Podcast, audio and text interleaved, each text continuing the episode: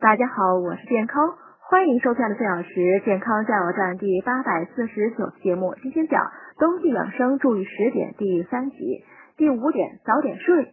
冬天呢是养精蓄锐的季节，冬季养生要保证充足的睡眠，这样呢有益于阳气潜藏、阴精蓄积。第六点，定点补。冬天呢属于闭藏的季节，肾主封藏，也就是说冬天呢是养肾的时节。冬天通过进补养肾，让身体更好，更少得病。